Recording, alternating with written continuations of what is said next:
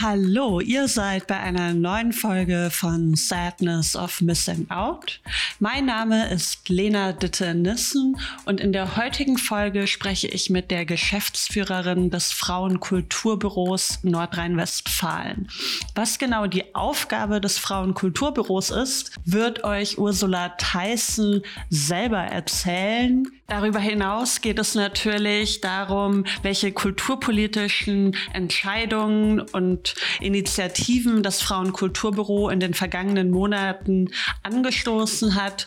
Und Ursula Theissen blickt mit uns auch ein wenig in die Zukunft dazu, wie zum Beispiel Residencies ausgestaltet werden müssen, um eben auch in Corona-Zeiten zu funktionieren. Ich wünsche viel Spaß! Bin im Haus, du bist im Haus, ich bin im Haus, du bist im Haus. Hallo? Hallo. Bibi Barbabi.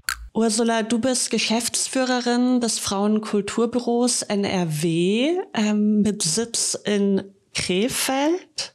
Möchtest du uns eine kleine Einführung darin geben, was eigentlich so ein bisschen vielleicht die Geschichte des Frauenkulturbüros ist, so als ein Einstieg? Ja, mache ich gerne. Das Frauenkulturbüro gibt es jetzt schon seit 1991 und wir engagieren uns für Gleichberechtigung auf allen kultur- und gesellschaftspolitischen Ebenen.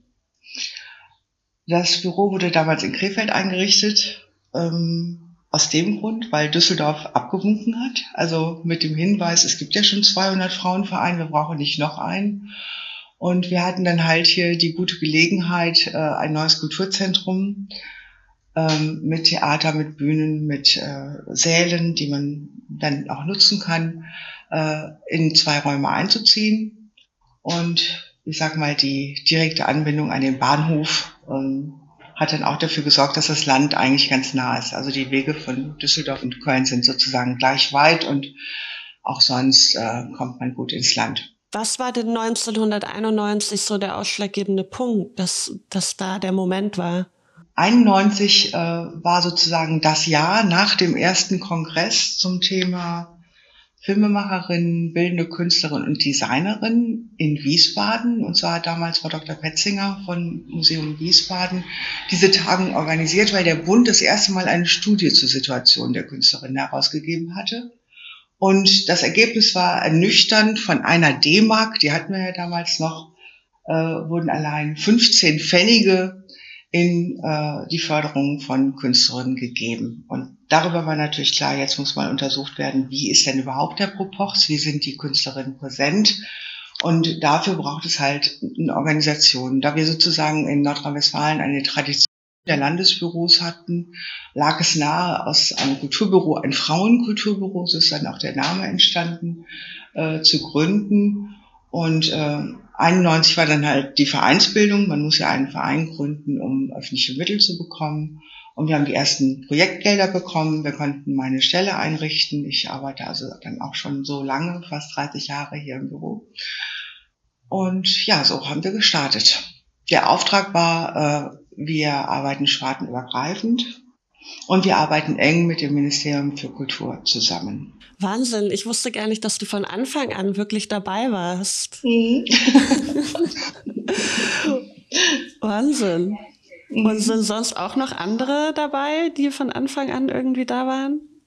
Ja, Heidi Matthias habe ich auch lange schon äh, sozusagen an meiner Seite. Die macht ja für uns die Presse- und Öffentlichkeitsarbeit. Ja. Äh, leider Job. Es ist also sozusagen eher ein, ein Zuverdienst für Heidi, die noch andere Aufgaben hat. Ähm, und ähm, die äh, Nung Bui, meine Stellvertreterin, die stellvertretende Geschäftsführerin, arbeitet seit 2014 hier und Frau Meier, meine künstlerische Leiterin, die arbeitet, äh, arbeitete zunächst im Honorarauftrag mehrmals für uns, um dann eine feste Stelle zu bekommen. Ähm, 2017, glaube ich. Also in den letzten Jahren hat es sich personell nochmal sehr gefestigt, was dem Büro sehr gut getan hat. Ja. Und sag mal, also ihr habt ein Austauschprogramm mit Künstlerinnen aus NRW und Künstlerinnen aus Georgien und Armenien. Es gibt den Künstlerinnenpreis, es gibt Stipendien für Künstlerinnen mit Kindern. Es gibt äh, Publikationen, die ihr macht. Da wäre vielleicht zum Beispiel eine zu erwähnen, ohne Worte zur Situation geflüchteter Autore, Autorinnen mit anderen Worten. Das sind Texte von exilierten Autorinnen aus dem arabischen Sprachraum. Und dann macht ihr noch die kulturpolitische Lobbyarbeit. Ich habe jetzt bestimmt irgendwas vergessen. Ähm, mhm. ähm, genau, wie, also das sind wahnsinnig viele Aufgaben. Ja, wir sind sehr breit aufgestellt, das stimmt. Also durch die Sparten ist es natürlich äh, so, dass man da immer wieder in klein-klein auch in die Genres geht und allein die, äh, die häufige Ausrichtung, also schon, ich glaube, 21 Mal haben wir den Künstlerinnenpreis des Landes Nordrhein-Westfalen vergeben, in jeweils unterschiedlichen Sparten, zuletzt ja in Dramaturgie ähm, lernt man natürlich sozusagen einerseits sein Klientel sehr gut kennen, weil es ist ja auch immer eine Bestandsaufnahme, wer engagiert sich auf diesem Feld. Mhm. Aber man schafft natürlich auch eine Öffentlichkeitsarbeit über die enge Zusammenarbeit mit den Kooperationspartnern, sodass auch daraus immer wieder Projekte erwachsen. Das heißt, das Netzwerk ist eigentlich riesig. Ähm, wir haben mittlerweile 120 Alumni, also ehemalige Preisträgerinnen oder Stipendiatinnen. Wir haben ja auch noch die Stipendien für für Künstlerinnen mit Kindern, die wir la lange Zeit im Bereich Bildende Kunst ausgeschrieben haben und jetzt dreimal hintereinander im Bereich der Musik. Mhm. Das heißt, auch in diesem Jahr werden drei Musikerinnen von uns ganzjährig mit einer monatlichen Förderung von 700 Euro unterstützt und wir bereiten gerade Konzerte mit den Künstlerinnen vor, die am Jahresende hoffentlich stattfinden werden. Also ein solches Grundeinkommen ist natürlich in Corona-Zeiten nicht nur Geld, sondern Gold wert, das muss man schon sagen. Der Künstlerinnenpreis wird alle zwei Jahre vergeben und die ähm, internationalen Stipendien haben leider letztes Jahr sozusagen das letzte Mal vorläufig stattgefunden. Da gibt es jetzt einen Break. Äh, wir haben uns sozusagen nochmal besonnen und haben gesagt, wir können jetzt nicht über Jahrzehnte ähm, diesen Kulturaustausch mit ausgerechnet Armenien und Georgien fortführen, obwohl es sich so sehr gelohnt hat und obwohl die Zusammenarbeit so intensiv war, haben wir uns aber schon entschlossen, das sozusagen in die Hände der Partner zu geben. Mhm. Das heißt, wäre jetzt Corona nicht dazwischen gekommen, dann wäre das Programm jetzt weitergelaufen, äh, eben mit den Kooperationspartnern Weltkunstzimmern Düsseldorf und Museum Goch am Niederrhein. Und auch Maria Wildeis, die langjährige Projektleiterin, hätte das nochmal sozusagen in die Hände genommen. Also ich hoffe, dass, äh, dass es demnächst wieder weitergeht, wenn die KünstlerInnen wieder mobil sein dürfen. Ähm, wir haben uns äh, auf das große Thema reisende Künstlerinnen ähm, bezogen. Und zwar haben wir im letzten Jahr gemeinsam mit dem Landesbüro Bildende Kunst, mit dem LabK, mit Dr. Emanuel Mier und mit Dr. Hayat Birsch zusammen eine Tagung die reisende Künstlerin Neuausrichtung von Residenzstipendien im Künstlerhaus Dortmund organisiert und wir waren sozusagen mit der Dokumentation schon fertig, als die Corona-Krise kam und wir dachten, boah, das ist jetzt aber wirklich Schnee von gestern, weil Mobilität muss man jetzt nochmal ganz neu denken. Ja. Äh, das lohnt sich nicht, das zu drucken, weil wir müssen da jetzt nochmal ran und wir bereiten jetzt, also wir haben sozusagen ein Upgrade in Vorbereitung, wie geht es denn weiter, wie sind die Perspektiven. Das heißt, wir gucken mal, wie sich ähm, Residenzen verändern. Gibt es Non-Residencies? Gibt es Quarantäne-Residencies? Es gibt alle möglichen Programme. Mhm. Äh, die meisten verändern im Moment nichts und hoffen einfach darauf, dass es nächstes Jahr so weitergeht wie immer. Ja. Das äh, glaube ich nicht, dass es möglich ist. Ich glaube sowieso, dass sich die Residenzen sehr verändern müssen, auch im, äh, im Hinblick auf digitale Möglichkeiten, interdisziplinäre Möglichkeiten, größere Flexibilität in den, in den Zeiten, in den Verweildauern. Man muss nicht immer da sein. Man kann das eben auch wunderbar von anderen Orten aus leben und, ähm, und arbeiten, wie ja jetzt die Krise gezeigt hat. Alle sind vernetzt, alle machen, wir haben ihre, ihre Programme ins Wohnzimmer verlegt und irgendwie läuft ja doch was. Nicht immer gut, aber vieles eben sehr beständig, kontinuierlich. Und äh, ich denke, dass äh, diese, diese Neuaufstellung in der Mobilität einhergehend mit, der, mit dem neuen Fahrtwind der Digitalisierung auch in der Kunst und in den Residenzprogrammen nochmal viel verändern wird. Hm. Nichtsdestotrotz würde ich mir wünschen, dass die Künstlerinnen natürlich nach wie vor weltweit unterwegs sein können, weil ähm, die Anregungen, die man vor Ort bekommt, ähm, also immer nur die eigene Straße fotografieren, wird dann auf dauert wahrscheinlich auch nicht gerade das Övre groß bereichern. Mhm.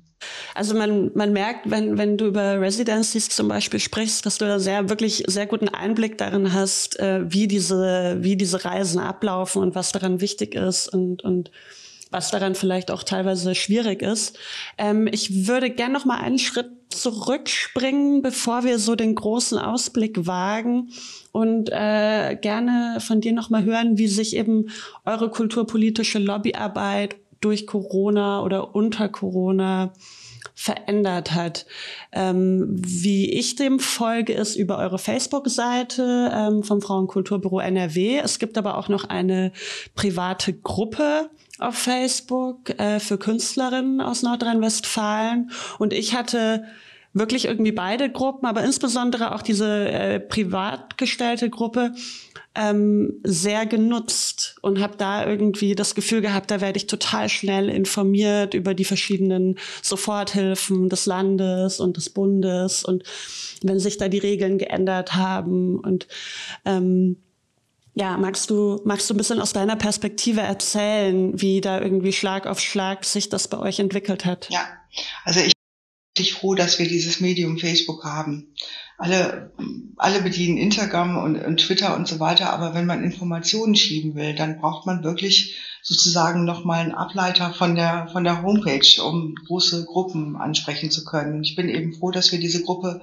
äh, Künstlerinnen NRW damals gegründet haben. Mittlerweile sind ja, ich glaube, 600 Künstlerinnen, mhm. professionelle Künstlerinnen, auch unsere ganzen Alumni sind dort vernetzt. Kriegt da sehr viel positive Rückmeldungen. Und die Idee damals war, ähm, was mache ich mit meinen Posteingängen? Ich kriege eine Million Mails, aber wie kriege ich die sozusagen aus meinem Kopf wieder raus? Und da ist natürlich so eine Gruppe Gold wert, weil alle Ausschreibungen, alle Infos, die bei mir reinkommen, die schiebe ich einfach darüber. Das ist für mich ein Klick. Und die Künstlerinnen sind sozusagen in Breite, so sie denn auf Facebook ähm, sind, äh, informiert. Äh, das andere große Glück ist, dass wir bereits in den 90er Jahren den Kulturrat NRW gegründet haben. Ähm, ich bin sozusagen gemeinsam mit Rainer Bode, der jetzt als, äh, zurzeit auch schon in Rente, aber doch als Berater äh, noch fungiert für den Kulturrat, jetzt in der, äh, gemeinsam mit Harald Redmer in der Corona-Krise. Also Rainer und ich haben das damals gegründet, haben gesagt, wir brauchen ein, äh, ein spartenübergreifendes äh, Sprachrohr. Wir können nicht alle immer Einzelreiter sein im Landtag. Wir müssen gemeinsame Lobbyarbeit machen. Es gibt den Deutschen Kulturrat, aber das greift ja nicht auf Landesebene. Wir brauchen dringend auf der Landesebene eine gemeinsame Stimme. Und so hat sich nach dem Vorbild des, des Deutschen Kulturrats eben der NRW-Kulturrat ähm, gegründet. Der ist jetzt auch schon 25 Jahre am Start. Und der ist jetzt über die Corona-Krise aber richtig in die Puschen gekommen. Mhm. Ähm, denn unter dem Vorsitz von Gerhard Baum, der einfach gnadenlos gut vernetzt ist auf Bundes- und Länderebene, der alle Türen offen hat und sich auch, also der eben auch gehört wird, wenn er sich meldet. Der kommt in die Feuilletons, wenn er eine Pressemeldung schickt. Das ist ja bei anderen nicht so. Ähm, haben wir eben einen, einen sehr guten Vorreiter, ein Urgestein, ein Kämpfe für die Kultur. Und äh, wir anderen, vor allen Dingen auch ähm, jetzt äh, Heike Herold äh, gemeinsam mit äh, Reinhard Knoll, die den engen Vorstand stellen, haben unglaublich effizient reagiert und sofort die Sprechstunde eingerichtet, haben jeden Tag Pressemeldungen rausgehauen und sind aber wirklich auch Land auf, Land ab äh, so gut vernetzt, dass wir immer die Infos sofort aus dem Landtag, es hat Gespräche dort mit den kulturpolitischen Sprechern stattgefunden und und und. Also wir sind sehr gut an den Quellen und können die Informationen sofort weiterleiten. Und ich glaube, dass ähm, die Förderungen, gelau die gelaufen sind, ähm, fast alle über den Kulturrat informell transportiert worden sind. Also die Presse- und Öffentlichkeitsarbeit der Ministerien war schwierig und das, das Wirtschaftsministerium ist ja sogar noch gehackt worden. Also das war ja ganz dramatisch. Also insofern, das war so gut, diese, diesen Verein Kulturrat NRW im Boden zu haben, ja.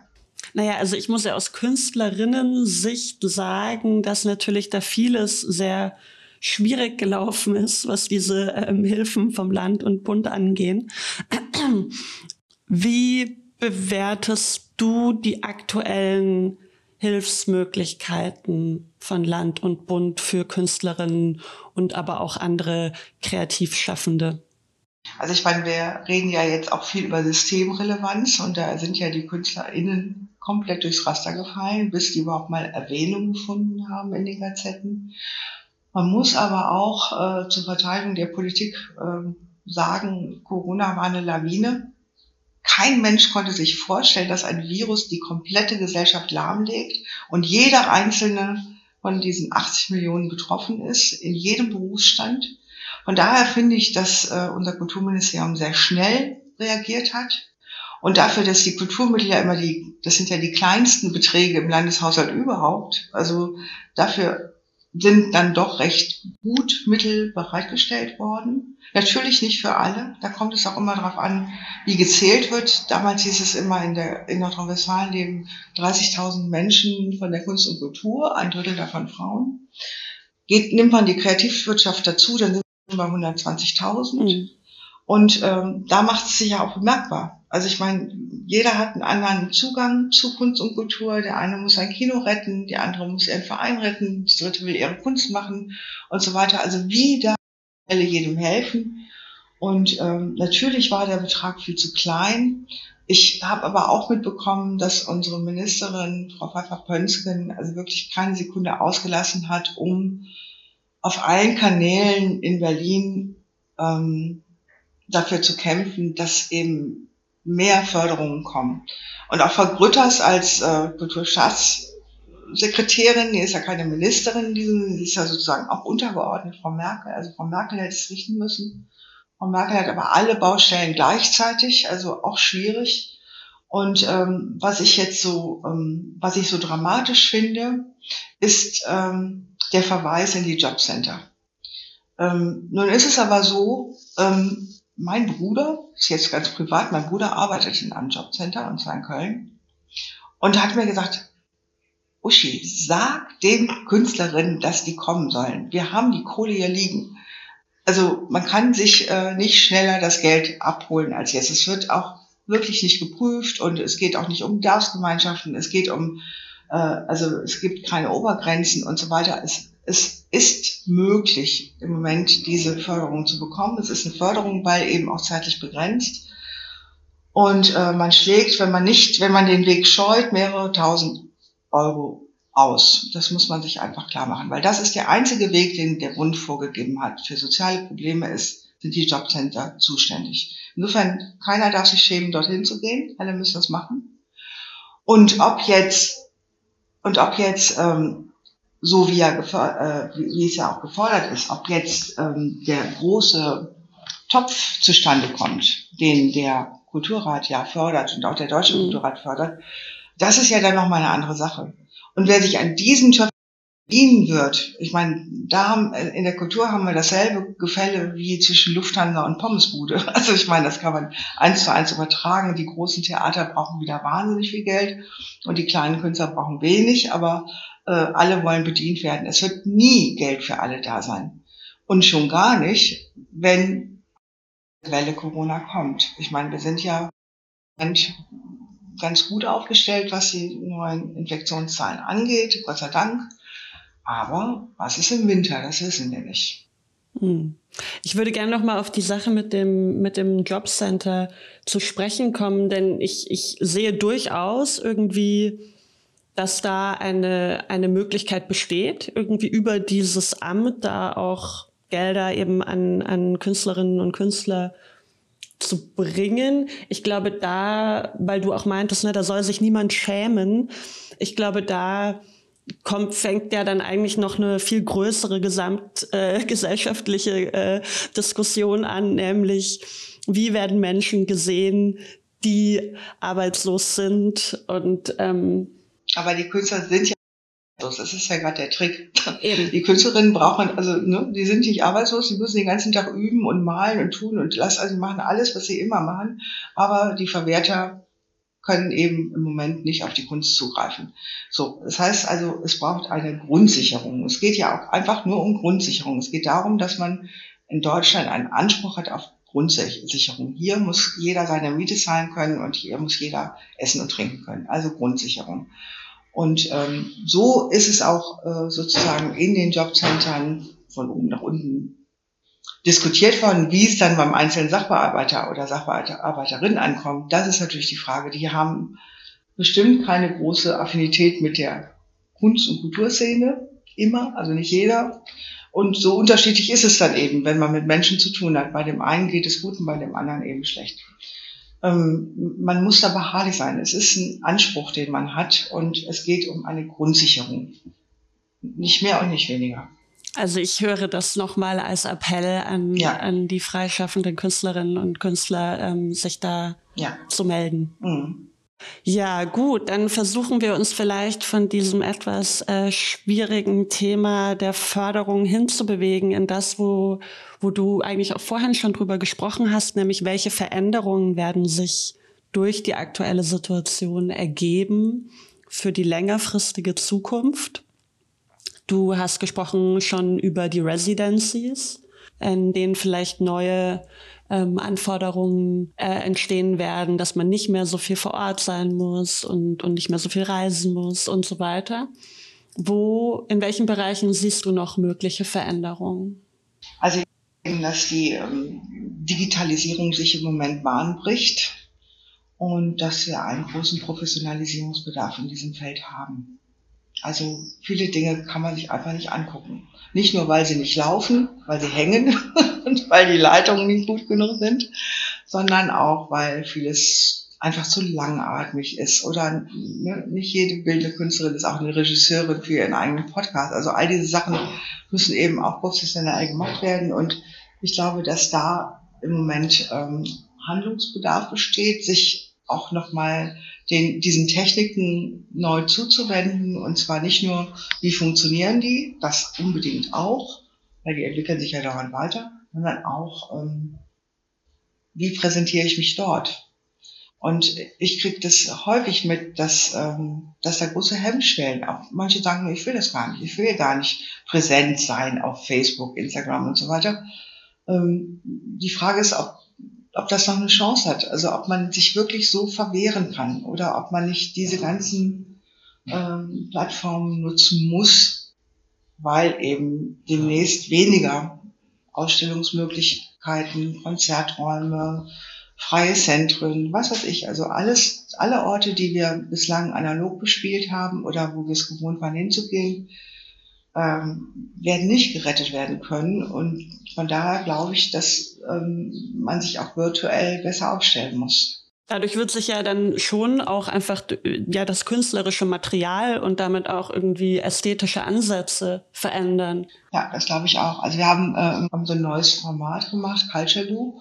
Das ist so schön übergreifend formuliert, dass man alles Mögliche darunter packen kann. Unter anderem eine wunderbare Kooperation mit dem Künstlerverein Malkasten in Düsseldorf. Ähm, deshalb, weil der Malkasten besteht auch schon über 100 Jahre, ist ein Männerverein und ähm, dann waren vor zwei Jahren sind erstmalig vier Frauen in den Vorstand gegangen und haben gesagt, gut, und jetzt pushen wir mal die Frauen diesem altehrwürdigen Verein der sich natürlich modern aufstellt und der wunderbare Räumlichkeiten, ich glaube, jeder kennt den Malkasten in Düsseldorf. Also wir haben gesagt, wir machen jetzt mal Highlight Malkasten Culture Loop. Wir machen ein großes internationales Künstlerinnenfest, ein Künstlerinnenfest. Es gibt ja immer noch Künstlerfeste. Und wir äh, befähigen jede einzelne dieser Vorstandsfrauen, eine eigene Veranstaltung in Kooperation mit uns zu machen. Ähm, ja, und dann kam Corona und es haben jetzt zwei Veranstaltungen stattgefunden.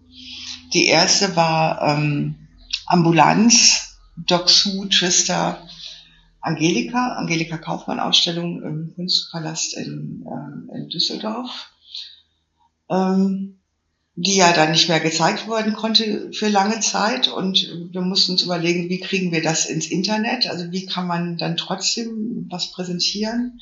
Und haben dann an dem Abend, wo es eigentlich, äh, wo wir eigentlich die Führung machen wollten und die Podiumsdiskussion, haben wir dann ähm, ein, ein Zoom Sekt anstoßen gemacht, ganz witzig. Und ähm, alle anderen ähm, Sachen sind halt ins Internet gewandert. Es hat ein Konzert gegeben, was dort aufgenommen worden ist im Malkasten unter strengsten Sicherheitsauflagen und so weiter in dieser Zeit. Es, äh, es gibt Filme, es gibt Briefe, es gibt ganz viel Material zu diesem, aber man muss halt auf die Seite gehen, man muss es finden und man muss sich darauf einlassen.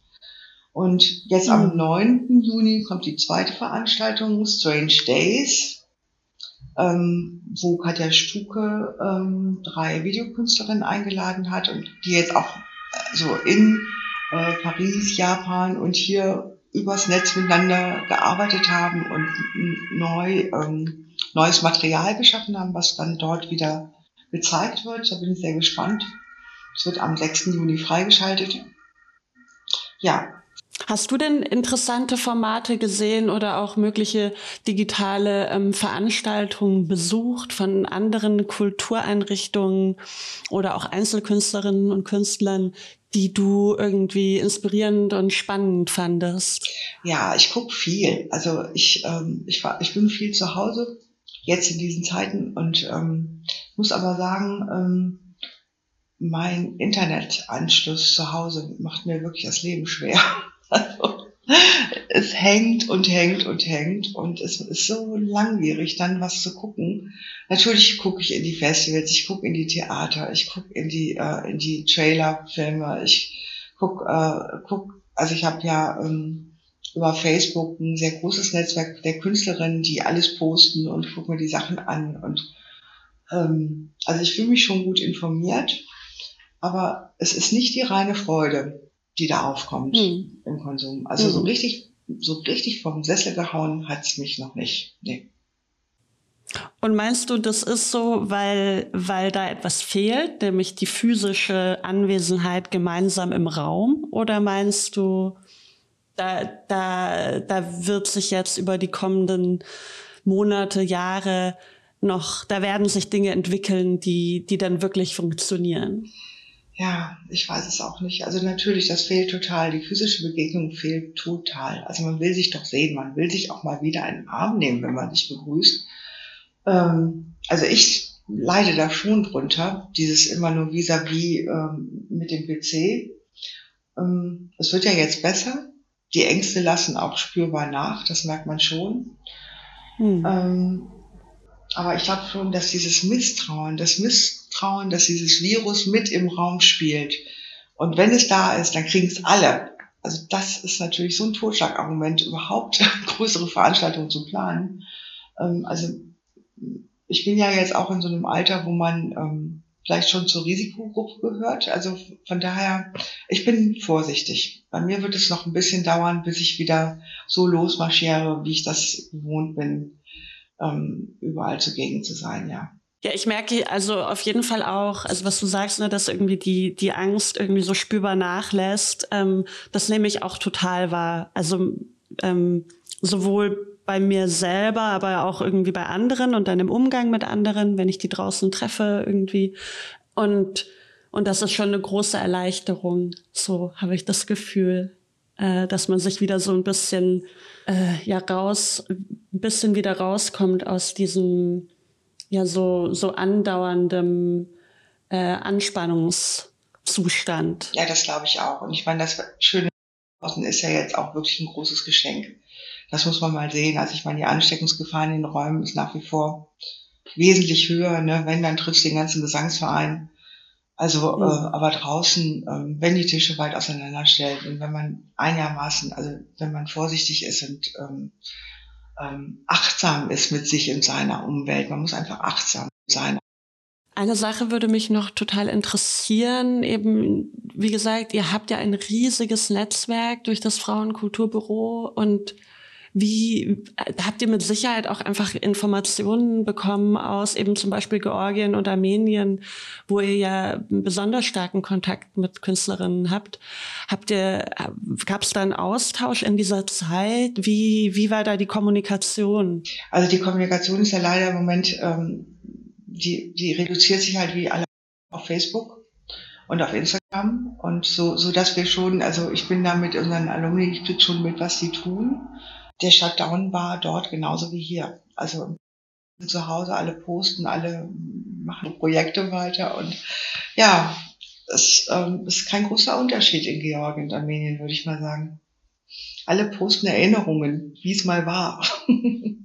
ja, ich, ähm, ich bin auch in Erinnerungen, aber ich habe so das Gefühl, ich habe eher äh, mein Blick irgendwie durch diese ganze Situation noch viel mehr in die Zukunft gerichtet. Ich habe irgendwie so ein, äh, bin eher in so einen Krisenmodus übergegangen, in dem ich gedacht habe, nee, jetzt muss ich irgendwie, ne? Jetzt muss nach vorne. Ja, ja, das ist auch genau richtig. Genau. Ja. Wir haben uns das auch überlegt. Wir werden in diesem Jahr, also weil wir eben diese 120 Alumni haben, die ja alle durch super speziell, äh, durch sehr hochkarätige Jurys äh, gelaufen Juryverfahren, hat man sozusagen jetzt einen Pool an tollen Künstlerinnen, ähm, die Förderung verdient haben. So. Und wir haben gesagt, wenn wir jetzt das Künstlerinnenfest nicht machen, dann machen wir in diesem Jahr noch Mikrostipendien für diese Alumni. Und wir machen auch noch ähm, einen Workshop zum Thema Selbstmarketing und Branding. Schön. Dann ähm, bin ich gespannt auf die nächste Veranstaltung vom Malkasten. 6. Juni, sagtest du. Und Strange Days. Genau. Ähm, Erinnerungen sind ein Gespenst. Ja, guter also. Titel.